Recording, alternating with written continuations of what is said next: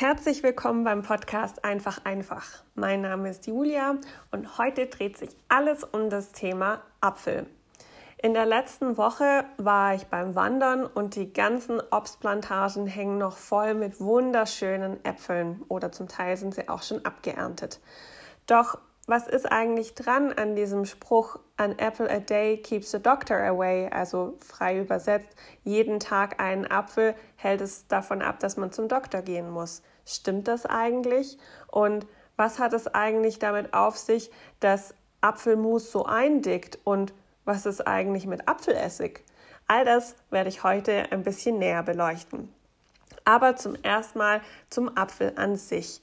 Apfel an sich oder der Apfel an sich ist wirklich voll mit Vitaminen, mit Mineralstoffen, mit Spurenelementen. Es ist wirklich sehr, sehr gut für den Körper. Also wir haben da zum Beispiel Provitamin A, die Vitamine B1, B2, B6, E und C in größeren Mengen und Niacin und Folsäure.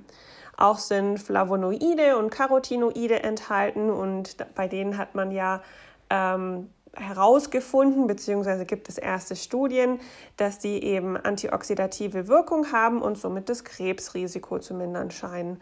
Und allgemein wirkt sich der Apfel auch auf eben alles von den Atemwegen eben sehr gut auf, aus. Das heißt, ähm, wenn man tendenziell eher zu Husten neigt oder ähm, zu, ja, einfach so Hals-Lungen-Erkrankungen ähm, oder Nasenerkrankungen, also sprich Schnupfen, dann kann es wirklich helfen, jeden Tag einen Apfel zu essen.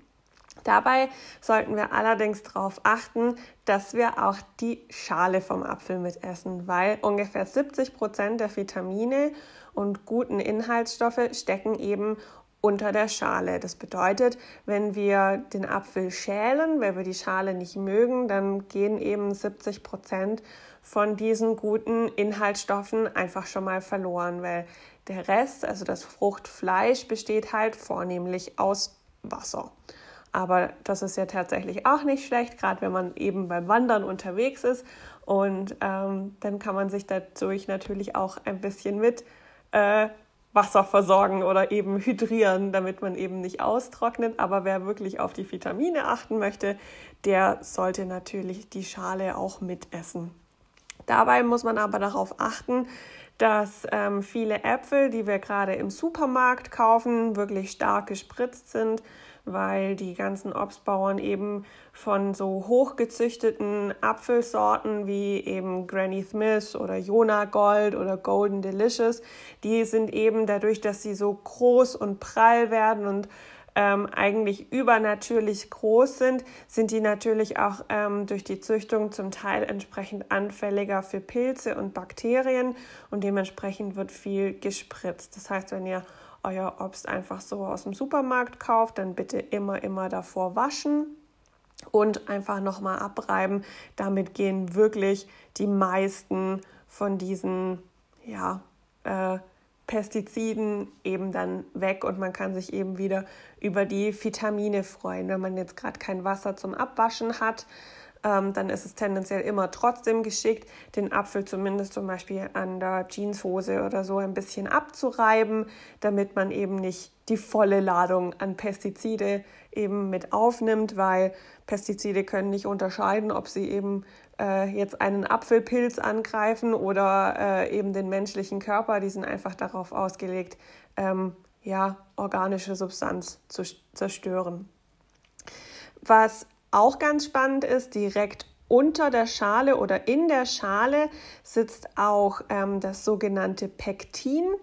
Pektin, das ähm, ist ein Stoff, das sind Polysaccharide, also Vielfachzucker, ähm, die ganz stark miteinander verknüpft sind. Wer es genau wissen will, das sind Alpha 1,4 glycosidisch verknüpfte ähm, Delta-Galactoronsäureeinheiten. Ähm, spielt im Prinzip keine Rolle. Für uns sind es Ballaststoffe. Aber für viele Bakterien ist Pektin eben gut verstoffwechselbar. Und das ist eben der Vorteil, weil das sind für unseren Darm gute Bakterien, die dieses Pektin verstoffwechseln können. Und das heißt immer, wenn wir irgendwelche Magen-Darm-Geschichten haben oder uns es, also wir Durchfall haben zum Beispiel, ist es immer gut, erstmal einen geriebenen Apfel zu sich nehmen, weil dieses Pektin einfach auch binden kann. Also das heißt, wenn wir Durchfall haben, dann haben wir danach halt keinen Durchfall mehr oder nicht mehr so starken Durchfall. Ganz spannendes Thema heute. Pektin ähm, ist von dem her einfach für den Körper und für den Magen-Darm-Trakt einfach super. Kann man aber auch anderweitig nutzen. Zum Beispiel kann man Apfelpektin als Pulver kaufen oder man kann das allgemein sich zur, ähm, zunutze machen, wenn man zum Beispiel ähm, Marmeladen oder eben Fruchtmusse entsprechend eindicken möchte, weil Pektin eben so eine Geleeartige ähm, Masse bildet. Also wenn, wenn man das dann ein bisschen erwärmt, dann wird es so Geleeartig. Also es ist im Prinzip wie ein ähm, Gelierzucker, nur eben mit der entsprechenden Zuckermenge eben vom Apfel und nicht vom kompletten Zucker. Genau. Ähm, was gibt es noch über den Apfel zu sagen? Also allgemein ist es so, wenn man Äpfel ähm, an Raumtemperatur liegen lässt, dann ist, reifen die ungefähr zehnmal schneller, als wenn man die bei Kellertemperatur lagert. Also das heißt am allerbesten die, ähm, die Äpfel immer in Keller oder in Kühlschrank lagern. Ähm, genau, damit man da noch lange was von seinen Äpfeln hat und dann eben auch entsprechend, wenn man zum Beispiel irgendwo hinkommt, wo man ungespritzte Bio-Äpfel kaufen kann und man dann die Möglichkeit hat, die im Keller zu lagern, dann hat man auch die Möglichkeit, eine große Menge zu kaufen und dementsprechend gut auch darauf zugreifen zu können. Allgemein ist es sonst noch so, ähm, dass äh, Äpfel auch nachgewiesenermaßen gegen, also Schlafstörungen helfen. Also zum einen ist es so, wenn man einen Apfel vorm Schlafengehen isst, dann ist es tendenziell so, dass der Magen eben beruhigt ist und man besser und schneller einschlafen kann. Und das andere ist aber auch, wenn man eben morgens aufwacht und dann der ganze Magen-Darm-Trakt wieder in Schwung kommen soll, auch dafür kann man einen kleinen Apfel essen und dann wird man auch schneller wieder wach, weil eben der ganze äh, Organismus schon mal ins Laufen kommt. Gibt ja auch Leute, die so ein bisschen nervös sind. Für die ähm, ist zum Beispiel ein Apfeltee nicht schlecht, ähm, weil das einfach tendenziell ein bisschen beruhigend wirkt. Dazu kann man einen ungeschälten Apfel in Scheiben schneiden und den mit ungefähr einem Liter kochendem Wasser übergießen. Und das lässt man dann so eine Stunde lang ungefähr ziehen. Und das äh, Getränk daraus oder der Auszug daraus, den kann man dann ähm, eben diesen ähm, Apfelfruchttee oder wie man das Ganze dann nennen möchte oder Apfel, ja, nehmen wir es Apfelfruchttee, den kann man dann einfach trinken und das beruhigt einen dann so ein bisschen.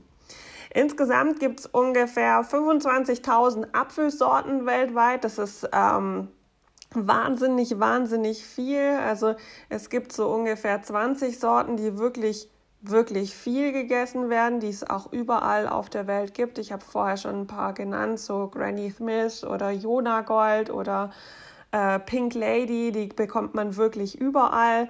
Aber es gibt eben auch noch diese 25.000 andere Sorten, die ähm, ja wirklich, wirklich überall auf der Welt wachsen. Man sagt, ungefähr 900 bis 1000 Sorten wachsen davon nur in Deutschland.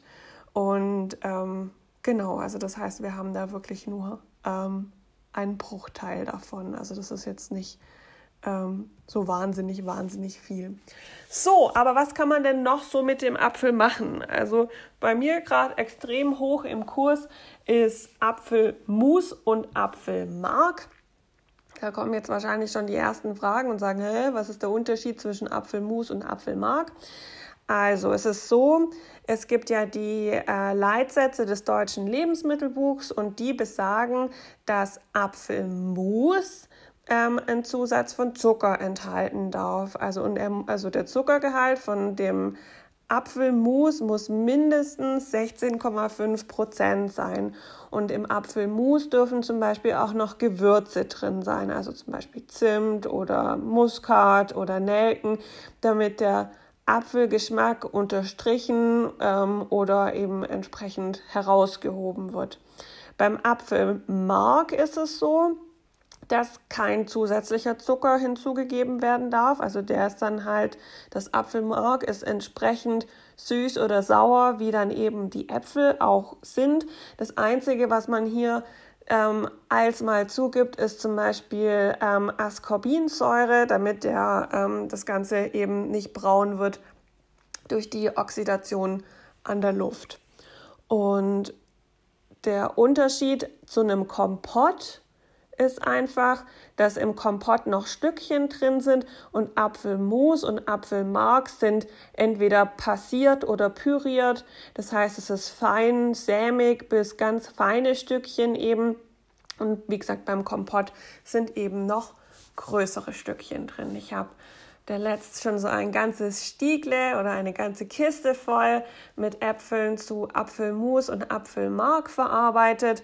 Apfelmark nehme ich gern zum Beispiel, um Kuchenfüllungen zu machen für Streuselkuchen und Apfelmus gibt es bei mir also das ganze Jahr über eigentlich immer, auch zum Beispiel in den Overnight Oats. Also das heißt, ich würde dann ähm, Haferflocken mit Joghurt und Apfelmus über Nacht ansetzen. Das gibt dann eine super cremige äh, Pampe. für mich total toll. Nächsten Morgen ein paar Nüssle drauf noch. Also für mich einfach perfekt. Und ähm, wenn man aber die, also bei dem Apfelmus und Apfelmark, wenn man die Schale beim Kochen mit dran lässt, dann haben wir eben das, wo wir vorher schon drüber gesprochen haben, das Thema mit dem Pektin. Das heißt, die ganze Sache wird dann ein bisschen ähm, fester, Geleeartiger, wenn man dann sagt, okay, ich passiere das Ganze nicht, also ich drücke es nicht durch ein Sieb durch, sondern ich püriere das Ganze, zum Beispiel mit einem Pürierstab, dann wird es wirklich fest, also ja, eigentlich wirklich breiartig fest. Und wenn man aber sagt, nee, ich möchte es lieber ein bisschen flüssig haben, dann sollte man eben die Äpfel davor schälen und dann einfach eben, äh, früher hieß das Flotte Lotte, ich glaube, das gibt es heute immer noch, oder eben einfach durch ein feines Sieb durchpassieren nach dem Kochen. Beim Kochen einfach drauf schauen, ein bisschen Zitrone dazu, damit wir eben diesen äh, Vorgang nicht haben, wie wir ihn kennen, dass es eben mit der Luft diese Oxidation gibt, zum, damit es braun wird, sondern wenn wir da ein bisschen Zitrone mit drin machen, dann unterstreicht das zum einen den Geschmack von den Äpfeln und zum anderen haben wir eben ein schönes helles Apfelmus dann. Genau.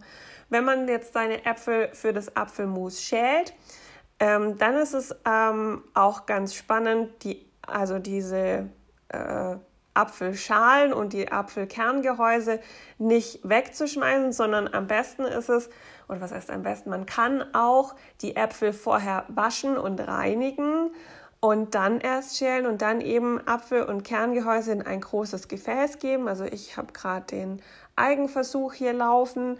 Ähm, ich habe ähm, alle Apfelschalen in ein 5-Liter-Gefäß, Glasgefäß gegeben habe dann Wasser darüber gemacht und dann deckt man das Ganze mit einem Geschirrtuch ab und gibt da so ein Gummi drüber, damit es eben atmen kann entsprechend, aber so jetzt nicht irgendwelche, irgendwelcher Dreck von außen reinkommen kann. Und wenn man das Ganze dann zwei bis vier Wochen stehen lässt, dann kommt da Apfelessig dabei raus. Und Apfelessig wird ja noch viel mehr positive Eigenschaften ähm, da gesprochen, wie heißt das, zugesprochen, wie jetzt dem reinen Apfel an sich. Ähm, mein Apfelessig, der ist jetzt inzwischen schon äh, zehn Tage alt und er blubbert ganz schön vor sich hin. Das sieht alles sehr, sehr gut aus. Wenn ich Glück habe, dann bildet sich so nach drei bis vier Wochen eben auch eine sogenannte Essigmutter. Und äh, diese Essigmutter, das ist so ein galertartiges ähm, Ding, was sich eben dann oben über die Oberfläche drüber legt und die kann man dann nachher abschöpfen und kann damit schneller nachher wieder Apfelessig machen. Ähm, man kann Apfelessig zum Beispiel auch aus Apfelmost machen, indem man eben den Apfelmost mit so einer Essigmutter impft und dann eben auch mit so einem Tuch abdeckt und an einem ruhigen, warmen Ort einfach ein bisschen stehen lässt. So geht es dann in einer Woche. Meins ist halt die längere Version. Ähm, ich bin mal gespannt, was daraus, dabei rauskommt. Ich halte euch auf dem Laufenden, wie es meinem Apfelessig geht. genau, aber Apfelessig, das ist wirklich ähm, aus der Heilkunde raus eines der stärksten oder viel gefragtesten Heilmittel, weil ähm, Anscheinend ähm, kann äh, Apfelessig zum Beispiel den Stoffwechsel ankurbeln, das Immunsystem stärken, es kann Blut fließfähiger machen, es soll entzündungshemmend sein. Dadurch, dass es eben Essig ist, ist es halt eben auch gegen Bakterien sehr, sehr gut und ähm, kann entsprechend auch ähm, die Wundheilung fördern, weil es dann eben die Bakterien eben dann weg sind. Man sagt, es macht Haare glänzend und ähm, allgemein kann es eben die Haut ähm, verbessern. Also das heißt, ähm, wenn man entzündliche und unreine Haut hat, dann würde das halt einfach entsprechend weggehen. Man liest das ja auch immer wieder im Internet, dass ähm, Apfelessigkuren übergewichtigen Leuten beim Abnehmen helfen. Da ist es allerdings so, ja, Apfelessig fördert den Stoffwechsel, aber zum Abnehmen gehört definitiv auch eine äh, gesunde, ausgewogene Ernährung. Also das sollte jetzt nicht das Einzige sein, worauf man sich verlässt, aber es kann definitiv auch unterstützend wirken. Dabei muss man auf jeden Fall beachten, dass man Apfelessig eben nicht pur zu sich nehmen sollte. Ähm, man sollte immer ungefähr in ein Glas lauwarmes Wasser ein Esslöffel Apfelessig geben und das dann trinken und das wird, wirkt dann eben entsprechend von innen heraus. Genau. Also da kann man dann zum Beispiel ja sagen, okay, wie oft muss man das machen? Normalerweise sagt, es, sagt man einmal am Tag. Manche empfehlen zweimal am Tag. Öfter würde ich es jetzt auch nicht machen. Es ist halt eben doch ein Essig und kann halt entsprechend auch reizend wirken. Also wenn man das trinkt, sagt man halt einfach, der, weil der pH-Wert ähnlich ist wie dem der menschlichen Haut, ähm, kann das eben von innen heraus Wirkung haben. Man kann eben die Wirkung aber auch außen eben entsprechend anbringen. Das heißt, ähm, verdünnter Apfelessig wird dann als eine Art, ähm, ja, wie heißt es, äh, Gesichtsmaske oder als eben eine Kur aufgebracht, zum Beispiel auch in die Haare oder auf den ganzen Körper. Und es soll eben bei fettiger und unreiner Haut an jedem Körperteil eben helfen können. Also kann zum Beispiel eben dann auch Pickel entsprechend reduzieren. Hilft anscheinend auch bei ähm, Stinkefüßen, weil die Bakterien ähm, den Essig nicht mögen. Das heißt, man, man badet seine Füße in verdünntem Apfelessig, ähm, auch morgens und abends und reibt es dann entsprechend ab. Und wie gesagt, die Bakterien finden das nicht so toll und dadurch, ähm, also ist ja immer so, wenn irgendwas riecht, sei es unter den Achseln, sei es an den Füßen, dann sind das Bakterien, die eben schwer, also, also Sachen auf unserer Haut verstoffwechseln, also Schweiß und so weiter oder halt eben Talg, der da eben entsteht. Und die Bakterien verstoffwechseln das eben zu einem schwefelhaltigen Geruch.